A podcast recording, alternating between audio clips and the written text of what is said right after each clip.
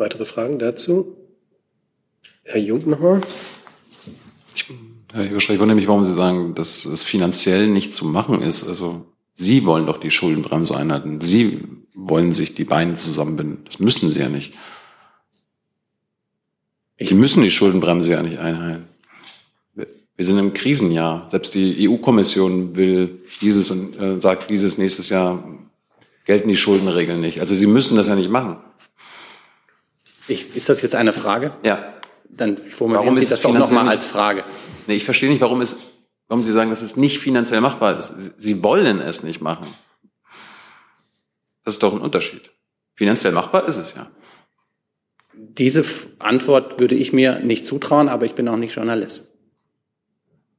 Es geht ja um Ihre Haltung. Sie, Sie betonen, Meine Haltung dass das finanziell oder die Haltung des Bundeskanzlers habe ich Ihnen ja eben eindeutig der, der, dargelegt und habe Ihnen auch noch einmal auf die finanziellen Dimensionen einer solchen Entscheidung hingewiesen und eigentlich auch noch mal darauf hingewiesen, wohin die eigentliche Zuständigkeit für die Finanzierung regionaler Verkehre besteht. Weitere Fragen zu diesem Thema? Das ist nicht der Fall. Du sag mal, Kira, ganz unter uns, du bist die Jüngste hier? Ja. Warum arbeitest du hier eigentlich? Na, weil wir das beste Journalismusformat in Deutschland sind und weil hier keine Werbung läuft. Und woher kommt die Kohle für dein Gehalt? Per Banküberweisung oder PayPal von den Leuten, die uns zuschauen oder zu hören. Wie das geht? Seht ihr in der Podcast-Beschreibung. Dann ein neues Thema, Herr, Herr Rinke.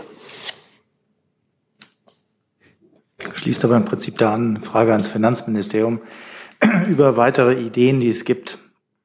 Ähm, und zwar kalte Progression. Da hat Ihr Minister ja Vorschläge gemacht ähm, und auch betont, wenn ich das richtig verstehe, dass ähm, die Mittel dafür, also für die kalte Progression oder die Minderung des Effekts der kalten Progression schon im Haushalt 2023 eingeplant sind. Ich wollte fragen, ob Sie uns da Details geben können, denn er hat nur angedeutet, äh, dass untere Einkommensgruppen äh, davon stärker profitieren könnten. Vielleicht können Sie das etwas erläutern. Ja, vielen Dank für die Frage. Ähm, zu Recht, äh, Herr Bundesfinanzminister Lindner hat, äh, hat angekündigt, sich zeitnah dazu zu äußern. Und dem möchte ich an der Stelle nicht vorgreifen. Er wird sehr zeitnah Eckwerte vorlegen, ähm, wo genau diese Details dann auch vorgestellt werden. Ähm, darf ich nochmal fragen, nach der zeitlichen Einordnung, wann will er die Eckpunkte vorlegen? Denn wenn er gleichzeitig sagt, dass die Mittel dafür schon im Haushalt äh, eingeplant sind, dann muss er eine Vorstellung haben, was das kostet. Wenn er eine Vorstellung hat, was das kostet, müsste es ja eigentlich schon Eckwerte geben.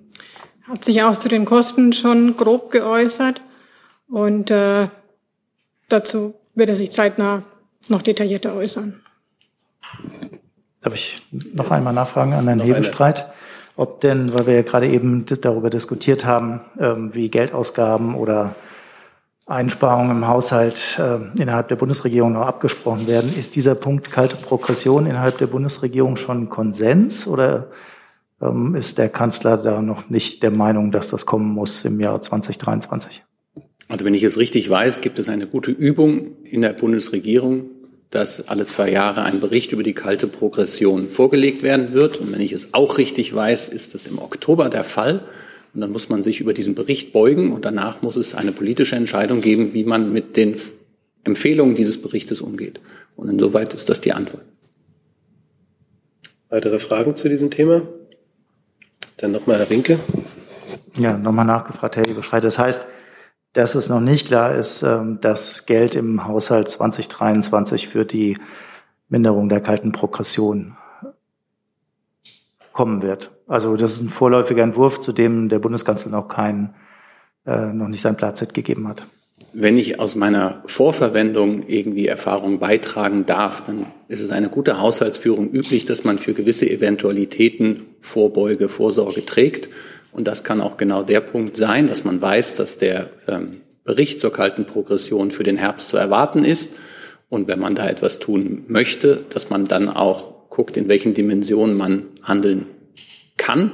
Aber erst muss man den Bericht abwarten, um auch die Dimension einschätzen zu können. Und dann muss man das gesamte Umfeld betrachten, ob man diesen Weg gehen möchte. Dann beende ich dieses Thema. Neue Fragestellung, Herr Kollege. Herr Hebestreit nochmal auch, Herr Alexandrin, zu dem Thema Anwerbung ausländischer Hilfskräfte für Flughäfen in Deutschland. Das wurde vorgestellt kurz nachdem die Sommerferien in NRW mit einigen Chaos an den Flughäfen gestartet waren. Jetzt gehen sie morgen zu Ende. Die Bilanz, das haben wir hier vergangene Woche auch schon besprochen, ist außerordentlich mager. Herr Burger hatte vergangene Woche von 44 Visa-Anträgen gesprochen. Ich weiß nicht, ob es eine Handvoll mehr ist inzwischen. Da das eine Gemeinschaftsaktion vieler Ressorts war, vielleicht an Sie, Herr Hebestreit, die Frage, die Bewertung dieser Maßnahme, ähm, wenn wir jetzt bei diesen niedrigen Zahlen sind, war es eine Aktion, die dann doch nicht so viel gebracht hat, wie die Bundesregierung sich versprochen hat und da Herr Wissing die koordinierende Kraft war, würde ich das auch gerne an Herrn Alexandrin noch fragen. Vielleicht kann man den Schritt erst noch einen halben Schritt zurücktreten, bevor ich zur konkreten Antwort komme. Wir hatten eine Situation und haben sie in Teilen immer noch, in dem es massive Arbeitskräftemangel gibt an deutschen Flughäfen. Daran ist nicht die Bundesregierung schuld oder verantwortlich, sondern das sind die, die Flughäfen betreibenden Unternehmen, die nicht ausreichend Beschäftigte haben. Das ist jetzt erstmal dann auch das Problem dieser Flughäfen und die Bundesregierung hat sich dann zusammengesetzt unter Federführung des Verkehrsministers, um zu sehen, kann man seitens der Bundesregierung in irgendeiner Art und Weise helfen. Und da geht es um die Frage Anwerbung von ausländischen ähm, Arbeitskräften. Und da hat die Bundesregierung ähm, in Form des Arbeitsministeriums, des Auswärtigen Amtes, des Verkehrsministeriums und ich glaube noch ein viertes Haus waren dabei und haben gesagt, was sie tun können. Und das Ergebnis ist aber, wie Sie beschreiben, letzte Woche hat der Bürger das gesagt, ich glaube 44 oder 45 Anträge sind zu diesem Zeitpunkt ähm, gestellt worden. Das zeigt, wie schwierig das ist und dass es kurzfristig keine einfache Lösung geben würde. Das hat aber auch Herr Wissing, das haben all die anderen Ministerinnen und Ministerinnen an der Stelle klar gesagt, denn es ist ein sicherheitsrelevanter Bereich. Und deswegen muss es eine Sicherheitsüberprüfung geben. Aber es ist nicht allein die Sicherheitsüberprüfung, muss man sagen, die im Moment der Hemmschuh ist, sondern ähm, aus dem, was wir, was bei uns anlandet, ist, dass es nicht allzu viel Bewerbungen gibt. Insofern müssten Sie diese Frage eigentlich die Flughafenbetreiberinnen, Betreiberinnen sage ich schon, die Flughafenbetreiber äh, stellen und die müssten Sie dann auch beantworten. Ähm, selber geflogen seiend in den letzten Wochen muss ich sagen, da ist noch Luft nach oben. Können Sie vielleicht noch ergänzen und auch gleich mit der Anschlussfrage. Es gibt beispielsweise vom Arbeitgeberverband der Bodendienstleister an den Flughäfen die Kritik, dass das Programm zu kurz, zu knapp gegriffen ist mit den paar Monaten, die es jetzt gilt, eben wegen der langwierigen Verfahren. Das Problem besteht fort. Gibt es die Absicht, das vielleicht weiter auszudehnen, zeitlich auszudehnen? Ja, ich würde vielleicht, bevor ich dazu komme, noch einmal an das Gesagte von Herrn Heberstreit anknüpfen und die Genese noch einmal darstellen. Also es ist tatsächlich so, dass der Bund nicht zuständig ist äh, für diese Bereiche, wo momentan Arbeitskräfte fehlen. Diese Arbeitskräfte fehlen, weil eben in den schweren Jahren der Corona-Pandemie diese Arbeitskräfte in andere Bereiche gewechselt sind äh, und die durch die Arbeitgeber dort nicht gehalten werden konnten. Die Genese dann ging so weiter, dass eben die Luftverkehrswirtschaft auf uns zukam und äh, gesagt hat, dass sie Kontakte haben zu einem Flughafendienstleister in der Türkei, der eben in einer hohen vierstelligen oder in einer sorry in einer vierstelligen Höhe ähm, fertig ausgebildetes Personal und sofort einsatzbereites Personal zur Verfügung hätte, so wir dann eben den Rechtsrahmen ändern, dann hat die Bundesregierung in einer sehr, sehr schnellen und sehr pragmatischen äh, Lösung dafür gesorgt, dass hier kurzfristig diese Arbeitskräfte zur Entlastung in den Ferien äh, kommen können. Und gleichwohl stellen wir jetzt eben fest, dass äh, dieses Interesse nur von einer geringen dreistelligen Zahl an Mitarbeitern durch die äh, Flughafendienstleister wahrgenommen wird. So und es ist nicht erkennbar für uns, dass diese geringe Anzahl auf die Anforderungen des Bundes an türkische Arbeitskräfte zurückzuführen ist, sondern im Gegenteil wird hier alles ermöglicht, um schnelle Verfahren zu gewährleisten. Und selbstverständlich ist es keine Situation, die uns jetzt nur diesen Sommer beschäftigt, sondern wenn wir zurückdenken, dann ist es nahezu in jeder äh, Feriensaison in, in, in, der, in, der, in der kürzeren oder in der jüngeren Vergangenheit so gewesen, dass hier eben diese Arbeitskräfte fehlen. Und natürlich ist das eine Sache, die man sich langfristig angucken muss interpretiere ich Sie richtig, dass es dann also aus Sicht des Ministeriums keinen Nachbesserungsbedarf, beispielsweise was die Laufzeit der jetzigen Maßnahme betrifft, gibt, trotzdem der Erfolg so überschaubar ist. Sie haben ja zu einer Maßnahme gegriffen, die aber das Verfahren offenbar, also dem Verfahren nicht solchen Auftrieb gegeben hat, dass sich die Lage geändert hat an den Flughäfen. Na, ich glaube, die Prämissen, von denen wir hier reden, sind halt zwei unterschiedliche. Zum einen geht es um, halt um die regulären Verfahren, was zum Beispiel die Sicherheitsüberprüfung angeht. Da kann die Kollegin aus dem BMI wahrscheinlich mehr zu beitragen, als ich das kann. Äh, das ist eine Sache, die wird mit den Ländern besprochen, wie man hier die Verfahren langfristig äh, verbessern kann, um hier kürzere Umlaufzyklen zu schaffen. Das andere war eben aber eine sehr konkrete Lösung für diesen Zeitraum und dass äh, die nur zu einer so geringen Nachfrage geführt hat, äh, wird eben auch Einfluss darauf haben, ob man die dann verlängert oder nicht. Herr Eckstein. Frau Sasse, könnten Sie noch mal was zu den aktuellen Visazahlen sagen? Ja, die Zahlen von letzter Woche, die Herr Burger bekannt gegeben hat und Herr Hebestreit eben wiederholt hat, sind weiterhin aktuell. Also 44 Anträge wurden gestellt. Wenn die 44 Anträge gestellt wurden, verstehe ich das dann richtig, dass bislang gar keine Arbeiterinnen und Arbeitern aus der Türkei jetzt an den Flughäfen tätig sind oder liegt der, Bundes liegt der Bundesregierung da eine Zahl zu? Also jetzt im Rahmen dieses Programms natürlich. Meines Wissens nach wurde einem Antrag schon stattgegeben und bei den anderen ist es so, wie die Kollegen eben dargestellt haben, dass da Zuverlässigkeitsprüfungen beispielsweise laufen, die noch abgeschlossen werden müssen. Aber wie gesagt, die Zahl ist weiterhin 44 Anträge. Weitere Fragen zu diesem? Herr Jung? Wenn Sie die Langfristigkeit angesprochen haben, Herr Alexandrin, ist denn da, spielt denn da die, die deutschen Arbeitskräfte eine Rolle? Ich meine, wir haben hier eine siebenstellige Zahl von Arbeitslosen. Die würden Sie vielleicht um einen Job freuen? Ich glaube, diese Frage haben Sie letzte Woche schon gestellt. Da haben die Kollegen Nein. aus dem äh, Arbeitsministerium geantwortet. Ich glaube, wenn die, wenn die Dienstleister hier Chancen sehen würden, die schnellstmöglich mit deutschen, ähm, mit deutschen Arbeitssuchenden zu füllen, dann täten sie das. Und es ist ja auch nicht so, dass sie jetzt erst diesen Sommer angefangen haben, äh, Arbeitskräfte zu suchen, sondern sie haben eben hier eine sehr kurzfristige Lösung angeboten. Und für diese kurzfristige Lösung haben wir unsere Unterstützung zugesagt, um eben hier punktuell ganz schnell eine Lösung herbeizuführen. Dass das natürlich äh, mit dem inländischen Arbeitsmarkt, ähm, ich sag mal, der reguläre Prozess ist, das ist ja völlig unbestritten. Man kann vielleicht auch noch ergänzen, dass das natürlich keine befriedigende Situation für alle Beteiligten ist. Also natürlich möchten wir funktionierende Flughäfen haben und es liegt an den Flughafenbetreibern, Lösungen zu finden, dass das so geregelt wird, dass man künftig gemeinsam mit seinem Fluggepäck äh, den Zielflughafen erreicht und auch in einer einem vertretbaren Maße äh, an Zeit äh, das Flughafen, äh, das Flugzeug betreten und auch wieder verlassen kann. So, das war jetzt für diesen Sommer eine besondere Situation und wir hoffen, dass jetzt die Flughafenbetreiber in den nächsten Monaten die notwendigen Entscheidungen dafür treffen, dass dort die Fachkräfte, die es braucht, ähm, dass sie auch vorhanden sind. Das, was wir jetzt in diesem Sommer versucht haben, auf Bitten der Flughafenbetreiber, hat Herr Alexandrin eben dargestellt und auch den ähm, überschaubaren Erfolg dieser Maßnahme bislang. Dann wechseln wir das Thema. Herr Brössler. Herr Hebestreit, äh, sieht der Bundeskanzler äh, Anzeichen dafür, dass, die, dass der gesellschaftliche Rückhalt äh, für die wegen des russischen Angriffskriegs in der Ukraine verhängten Sanktionen zurückgeht, im Allgemeinen und im, und, im Besonderen, was die Nichtinbetriebnahme von Nord Stream 2 angeht und bereitet ihm das angesichts der erwarteten schwierigen Lage im Herbst und Winter Sorge? Also kurze Antwort nein. Er sieht da keinen, keinen mangelnden oder, oder schwindenden Rückhalt für diese Maßnahme. Klar ist, dass wir vor schwierigen Monaten stehen, ähm, dass die Drosselung der Gaslieferungen aus Russland ähm, nach Deutschland uns alle vor Herausforderungen stellen. Wir haben verschiedene Maßnahmen getroffen, die ich Ihnen jetzt hier nicht alle noch einmal darlegen werde, wenn Sie das gerne möchten, kann ich das natürlich als Stichworte sein genannt LNG-Terminals, als Stichworte sein genannt Gasspeichergesetz, äh, der Gasnotfallplan und ähnliches. Aber klar ist auch, dass wir eng an der Seite der Ukraine stehen und äh, dass wir auch zu den Sanktionen stehen, die wir gemeinsam miteinander verabredet haben innerhalb der Europäischen Union und in der internationalen Gemeinschaft.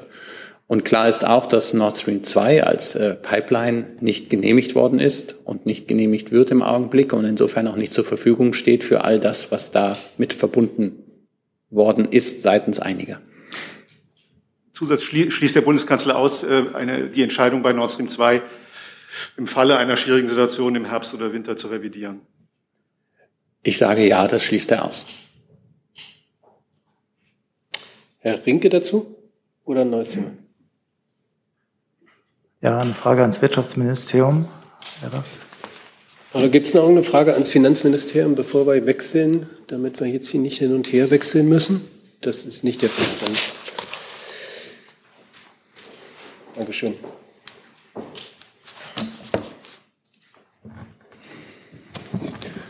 Schließt aber direkt an, es geht nämlich nochmal um die Turbine. Ich hätte ganz gerne gewusst, ob Sie uns sagen können, ähm, ob Sie Informationen haben, wann die Turbine jetzt nach Russland kommt. Und in dem Zusammenhang hätte ich auch gerne gewusst, ob es denn direkte Gespräche mit ähm, der Bund, also von der Bundesregierung mit der russischen Seite gibt, weil ja nun mehrfach betont wurde hier in Berlin, dass es äh, vorgeschobenes Argument ist, dass man die Turbine nicht nach Russland liefern könne, sprich, dass es politische Probleme gibt und nicht unbedingt technische. Ich glaube, da habe ich jetzt gar nichts im Vergleich zur letzten Woche hinzuzufügen. Ähm, der Bundeskanzler hat sich dazu geäußert. Ähm, wir haben uns dazu geäußert. Wir haben gesagt, dass aus unserer Sicht eben jetzt auch es absolut möglich wäre, mehr Gas durch Nord Stream 1 zu leiten. Erstens. Und zweitens, es auch möglich wäre, ähm, diese Turbine jetzt nach Russland zu überführen. Beides passiert aktuell nicht und wir sehen dafür eben politische Motivation und keine ähm, sachlichen Begründungen. Genau, deswegen ja genau meine Frage, ob es, äh, weil wir jetzt wissen, und Siemens hat es heute nochmal mitgeteilt, dass die Turbine noch in Deutschland ist, gibt es Gespräche zwischen beiden Regierungen darüber? Das ist ja eine Sache, die dann zwischen den Unternehmen erstmal stattfindet. Und wie gesagt, wir äußern uns dazu öffentlich. Mehr haben wir da auch ähm, gar nicht zu, zu sagen und steigen da jetzt nicht in Verhandlungen oder Gespräche ein. Herr Jessen. Technische Frage. Wäre es eigentlich möglich, die ja offenbar einsatzbereiten Turbinen von Gazprom 2, ähm, Nord Stream 2, sorry. die einsatzbereiten äh, und wohl installierten Turbinen von Nord Stream 2 äh, zu Nord Stream 1 rüber zu schaffen an die Pumpstation. Das wäre ja eine inländische Lösung. Ist das geprüft worden? Das wäre dann eine inländische Lösung, wenn es möglich wäre in Russland. Dazu kann ich mich nicht äußern zu diesen technischen Fragen. Ja, aber vielleicht ähm, könnten Sie nachliefern eine Einschätzung der technischen Experten Ihres äh, oder, oder befreundeter Häuser, ob das überhaupt möglich wäre. Da will ich Ihnen jetzt nicht zu viel Hoffnung machen, Herr Jessen, weil das sind wirklich technische Fragen. Da geht es ja darum, welche Turbinen sind genau wo installiert. Ja. Ich glaube nicht, dass wir uns dazu äußern können. Das müsste dann, das müssten die Unternehmen ähm, tun, die dort die Turbinen verbaut haben. Herr Eckstein nochmal. Nicht zum Thema Turbine, aber zum Thema Gas. Gerne.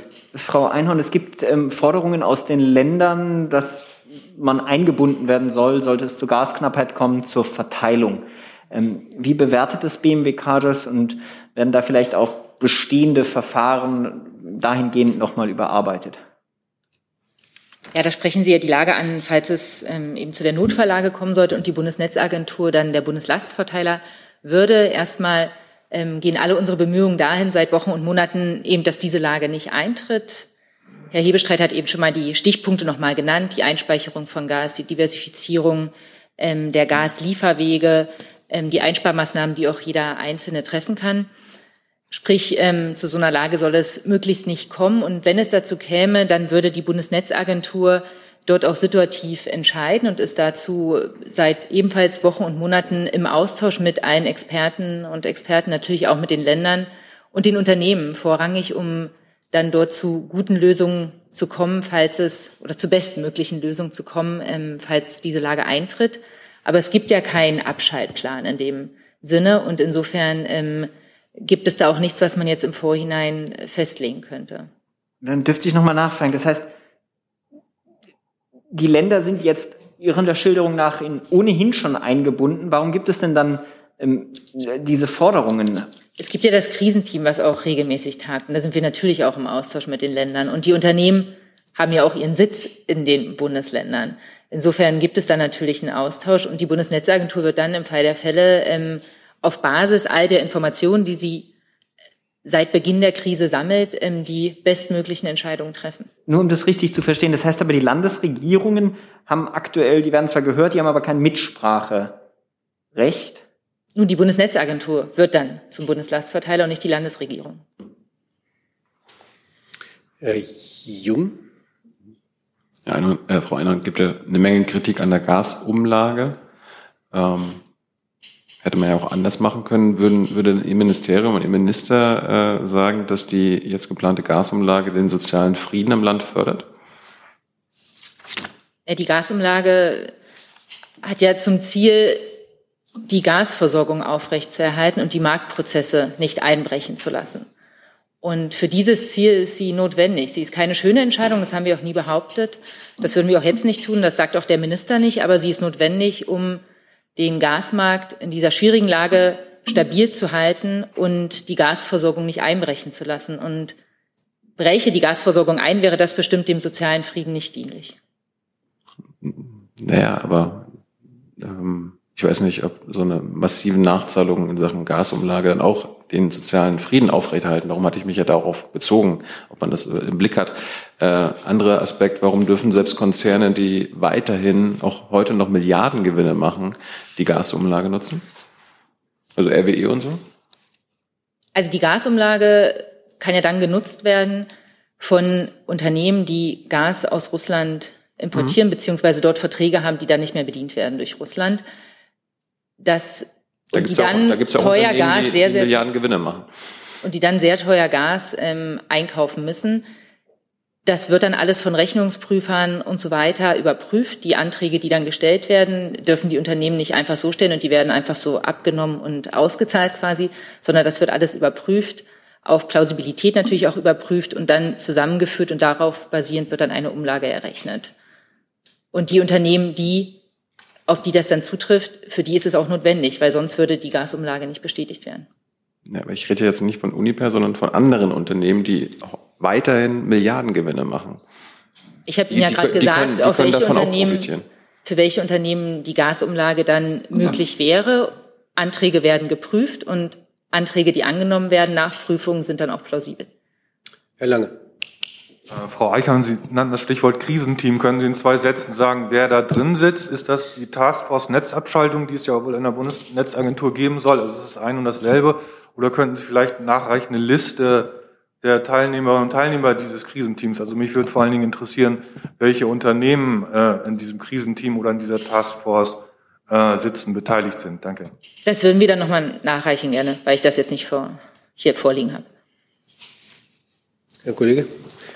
Frau Einhorn, auch nochmal zur Beteiligung der Länder, das Krisenteam, das Sie angesprochen haben. Bisher sind die Wünsche der Länder, gehört zu werden und ihre Vorschläge einbringen zu können, ja medial geäußert worden. War das Thema im Krisenteam? Und wenn ja, wie ist der Austausch dahingehend gelaufen nach diesen Forderungen? Und ich glaube nicht, dass wir intern aus den Sitzungen des Krisenteams berichten. Falls wir dazu auch was nachreichen können, würde ich das tun. Aber ähm, da es sich um Sitzungen, sehr regelmäßig, aber dennoch interne Sitzungen handelt, ähm, denke ich nicht, dass wir daraus informieren. Das heißt, Nachfrage noch dazu, überrascht Sie das dann, wenn es dann jetzt mediale Äußerungen gibt, obwohl es den permanenten Austausch gibt und jetzt die Forderung auf anderem Wege geäußert wird? Jetzt ging es ja sehr konkret um den Fall, dass die Gasnotlage eintrifft und dann die Bundesnetzagentur da zum Lastverteiler wird. Ähm, dass es hier auch Vorschläge und Ideen dazu natürlich aus den Ländern gibt, die ja stark betroffen sein werden im Fall der Fälle ähm, ist natürlich, denke ich. Frau Pauli dazu? Ähm, nee, ich hätte eigentlich nochmal eine, anknüpfend an den Kollegen Jung eine Frage. Es wird ja auch in eine andere Richtung diskutiert. Es ist ja auch noch nicht entschieden, was mit der Mehrwertsteuer ist auf die Gasumlage. Dann gibt es führende Ökonomen, die sagen, ähm, wir brauchen das trotzdem, weil der Staat Geld einnehmen müsste, um quasi wieder Geld zu haben, um es auszugeben, wenn er Bedürftigen helfen will. Also das wäre quasi ein äh, wieder so ein Gießkannenprinzip, wenn man eben da auf die Mehrwertsteuer verzichtet. Wie sieht denn das die Bundesregierung, wie sieht das das Finanzministerium? Jetzt haben wir dann doch wieder die Frage ans Finanzministerium. Hat das vorher extra gefragt, aber dann wechseln wir nochmal. Dankeschön. Ja, Dankeschön.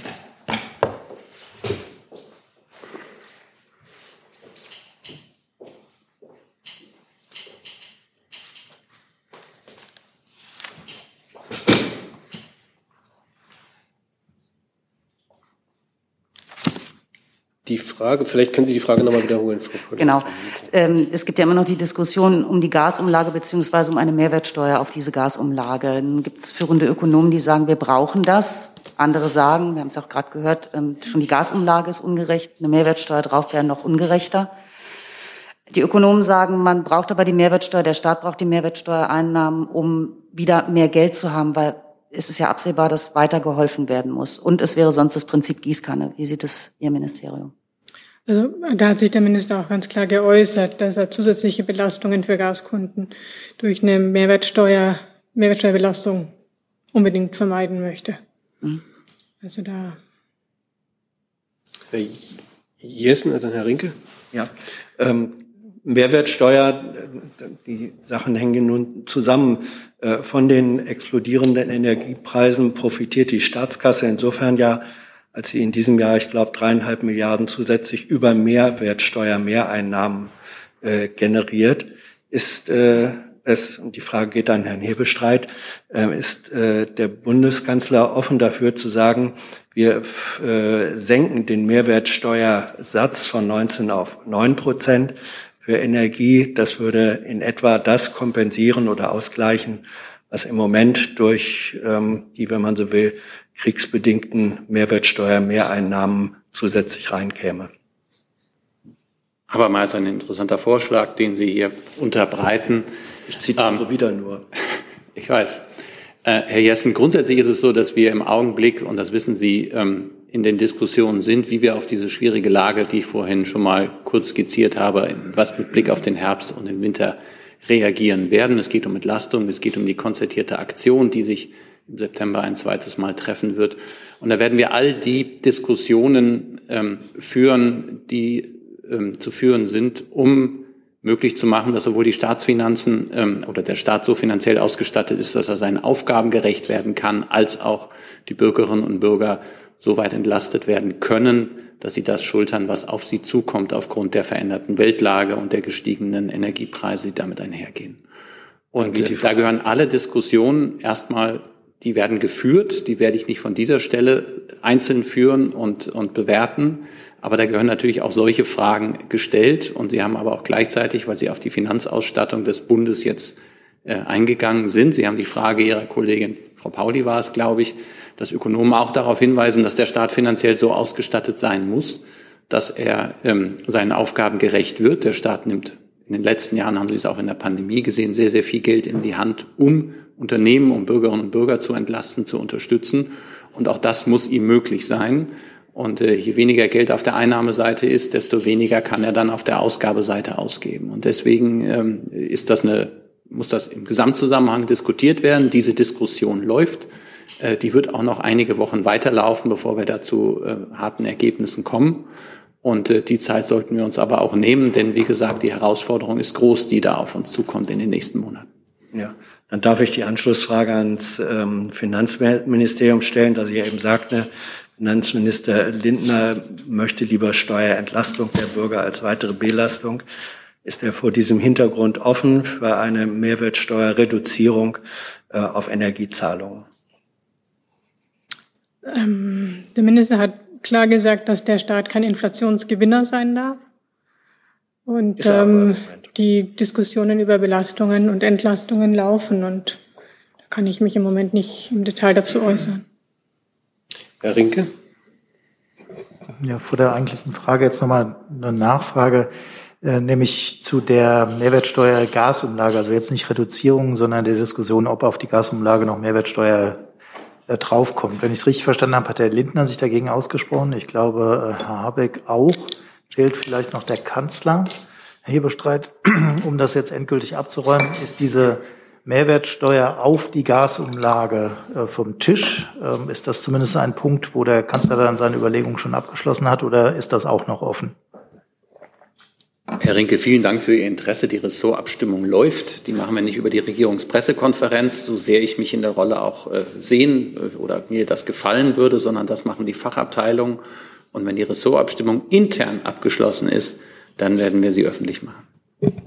Aber wenn die beiden zuständigen führenden Minister der Regierung sich da schon festgelegt haben, ist es dann noch vorstellbar, dass trotzdem ein Ergebnis rauskommen kann, was hieße, es wird eine Mehrwertsteuer auf die Gasumlage erhoben? Das überlasse ich Ihrer Vorstellungskraft. Also ja. Herr Jung? Frau Hartmann, weil Sie gerade die Inflationsgewinne angesprochen haben, äh, nochmal bezogen auf die Frage von Herrn Jessen, ist ein Staat mit Mehrwertsteuer, Mehreinnahmen kein Inflationsgewinner? Ja, die Mehrwertsteuer unterliegt ja unten, also darum, es geht ja darum, was, was macht man dann damit? Die Mehrwertsteuer ist ja unter anderem auch EU-rechtlich vorgegeben. Der, das Bundesfinanzministerium prüft, welche Spielräume da bestehen. Jetzt bei der Gasumlage. Ähm, Lösungen äh, vorzuschlagen oder Entlastungen anderer Art. Ähm, wenn zusätzliche Einnahmen entstehen, gibt es ja auch andere Möglichkeiten, diese Mittel an die äh, Bürger zurückzugeben. Und ähm, da sind wir dann vielleicht wieder beim Thema der kalten Progression. Hm, ich weiß nicht, ob es, hier geht es ja um die Gaskrise und wie der Staat von dieser Gaskrise durch die steigenden Preise äh, profitiert. Und wenn der Bundesfinanzminister jetzt kein Inflationsgewinner sein will, der er ja ist durch diese Mehrwertsteuermehreinnahmen, was wollen Sie denn dagegen machen? Ich denke, das habe ich beantwortet. Nee. Weitere Fragen zu diesem Thema? Herr Rieke nochmal. Nicht zu dem Thema ähm, Reis, aber nochmal zum Thema Gas. Frau Einhorn, äh, die Gasspeicher füllen sich ja im Moment sogar noch ein bisschen schneller als in den letzten zwei Wochen. Ähm, haben Sie einen Überblick darüber, woher das Gas eigentlich kommt, was jetzt in die Speicher eingefüllt wird? Weil, wie gesagt, das Tempo ist jetzt sogar gestiegen, obwohl die russischen Lieferungen äh, ja nicht auf dem Niveau sind, äh, was man ursprünglich mal gewünscht oder vereinbart hatte. Also können Sie sagen, aus welchen Ländern dieses Gas kommt? Also daran hat sich ja zuletzt nichts geändert. Das Gas kommt aus Norwegen, aus den Niederlanden, kommt natürlich ähm, über Schiffe, wenn es sich um LNG handelt und jetzt eben zu sehr geringem Maße noch aus Russland. Darf ich kurz nachfragen? Also wenn trotzdem mehr jetzt eingefüllt wird, heißt das, dass an anderer Stelle im Moment so stark eingespart wird, dass der Gasverbrauch so zurückgegangen ist, dass man das Gas nicht mehr braucht und deswegen einfüllen kann oder liefern diese Länder mehr? Sie meinen jetzt einspeichern, weil die Speicherung steigt. Also wir sind Gut, die Speicherung steigt kontinuierlich. Ähm, wir sind jetzt auch schon bei über 70 Prozent, was natürlich ähm, ja auch erfreuliche Nachrichten sind, dass es auch weiter vorangeht, auch jetzt mit der geringeren Belieferung aus Russland. Aber vor allem sind wir jetzt auch in einer Phase im Hochsommer, wo Gas auch nicht in dem Maße benötigt wird, bei beiden nicht in dem Maße benötigt wird, nämlich fürs Heizen wie ähm, in, im Winter dann anstehen wird. Und insofern sind das jetzt keine Zahlen, die Entwarnung bedeuten weil jetzt einfach auch nicht die Periode ist im Jahr, in der Gas im vollen Umfang benötigt wird. Weitere Fragen zu diesem Thema? Zu anderen Themen hatte ich auch keine. Doch, Herr Jessen noch mit dem letzten, Herr Jessen und der Kollege rechts noch. Und dann sind wir durch für heute. Herr Jessen. Bitte noch eine Nachreichung gleich. Bitte, dann. Oder soll ich? Ja, machen Sie doch gleich. Ja, dann ähm, zum Krisenteam kann ich gleich noch ja, gerne. Ähm, für Aufklärung sorgen. Also das Krisenteam tagt mindestens ähm, jeden zweiten Tag und vertreten sind, wie ich gesagt habe, die Bundesländer, dann Open Grid Europe für die Fernnetzbetreiber, die THE als Marktgebiets- und Gasinfrastrukturverantwortliche ähm, für Deutschland, äh, der BDEW, das BMI, wir, das BMWK und die Bundesnetzagentur es handelt sich da jeweils um einen Vertreter, ähm, einen Vertreter auf Expertenebene aus den genannten Organisationen, außer BMWK und Bundesnetzagentur sind mit mehreren Vertretern dabei. Und ähm, bei den Bundesländern ist es so, dass nicht alle 16 Bundesländer vertreten sind, sondern vier, die dann insgesamt alle 16 vertreten. Das sind ähm, Nordrhein-Westfalen für Westdeutschland, Bayern für den Süden, Mecklenburg-Vorpommern für den Osten und Niedersachsen für den Norden Deutschlands. Danke für die Nachrichten dazu. Ja, gerne. Danke. Frau Eichern, also keine Unternehmen, verstehe ich das richtig? Es sind in diesem Krisen... Der BDW ist dabei als Verband. Als Verband, aber genau. es sind keine... Keine einzelnen ähm, Unternehmen. Danke. Dann Herr Jessen. Die Frage geht ans Innenministerium.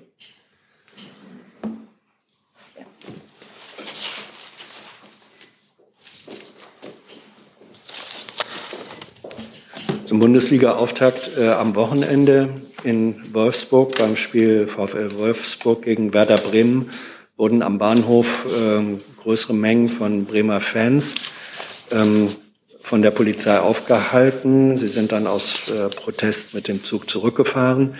Ähm, es wurde äh, seitens der Wolfsburger Polizei argumentiert, hier gehe eine erhebliche Gefahr von den Fans äh, aus. Videos, die vorliegen, haben keine Inhalte dieser Art. war Bundespolizei an diesen Einsätzen beteiligt? Das kann ich Ihnen jetzt nicht beantworten, muss ich nachreichen. Wenn es an Bahnhöfen stattgefunden hat, dann ist natürlich die Bundespolizei für die Sicherheit an Bahnhöfen zuständig. Ähm, der konkrete Zwischenfall ist mir jetzt nicht bekannt. Müsste ich nachreichen. Ja, vielleicht, äh, wenn Sie nachreichen, das wäre schön, weil es gibt eine sehr heftige Debatte zwischen Polizeien wie auch äh, auf politischer äh, Ebene und Ebene der Sportvereine, dass diese Art der ähm, Bewegungsfreiheitseinschränkung nicht angemessen sei vor allem weil die Spiele äh, zwischen den Städten vorab in der Ampelkategorie Grün, also unbedenklich, was die Fangruppen angeht, eingeschätzt wurden. Äh, wie die, ob die Bundespolizei, wie gesagt, in irgendeiner Weise eingesetzt wurde und wie deren Lageeinschätzung war, das wäre interessant. Und dann die letzte Frage für heute, Herr Kollege. Ist das Mikro an? Herr Hebestreit, stellt sich denn der Bundeskanzler vollumfänglich hinter den Katalog der von den Ministern Buschmann und Lauterbach vorgelegten Corona-Maßnahmen? Der Bundeskanzler bzw. der Chef des Bundeskanzleramtes war involviert, intensiv involviert in die Diskussion. Der Vorschlag liegt jetzt auf dem Tisch und er findet auch die Unterstützung des Bundeskanzlers. Jetzt muss man das miteinander diskutieren, bevor er dann so rechtzeitig verabschiedet werden kann, dass er in Kraft tritt, wenn die bisherigen Maßnahmen zum 23. September hin auslaufen. Hi, hier ist Tyler, ich filme das Ganze. Hier ist Thilo, ich äh, stelle dir die Fragen. Hier ist Hans, ich achte aufs Protokoll und stelle fest, wir sind unter drei. Heimliche Info nur für euch. Gar nicht so heimlich, kann man in den Infos lesen, wie man uns unterstützen kann. Nämlich per PayPal oder Überweisung. Weiter geht's. Und das BMG ähm, hätte ich gerne gefragt, der Minister ist ja aktuell mit Corona infiziert. Äh, wir haben in der letzten Woche erfahren, dass er eine vierte Impfung erhalten hatte. Können Sie sagen, wann er diese Impfung erhalten hatte? Nein, den genauen Zeitraum kann ich Ihnen nicht mitteilen. Die Bürger werden aber diesen Zeitraum für sich selbst ab Herbst sehr wohl mitteilen müssen. Gegenüber Veranstaltern etc. Nee, also ist es nicht dann auch eine Pflicht des Ministers auch zu sagen, ob er zumindest innerhalb der letzten drei Monate geimpft wurde? Ich kann gerne versuchen, das nachzureichen. Mir liegt diese Information nicht vor, aber das eine hat mit dem anderen nichts zu tun. Also es hat überhaupt nichts mit den Neuregelungen, die ab Oktober gelten, zu tun. Dann sehe ich keine weiteren Fragen. Wir sind durch. Nur noch ein technischer Hinweis zu der Pressekonferenz am Donnerstag. Es ist zwingend eine Anmeldung erforderlich. Die Modalitäten schicken wir noch ähm, als Mitglieder mehr rum. Dankeschön für die Aufmerksamkeit und ich schließe die Pressekonferenz.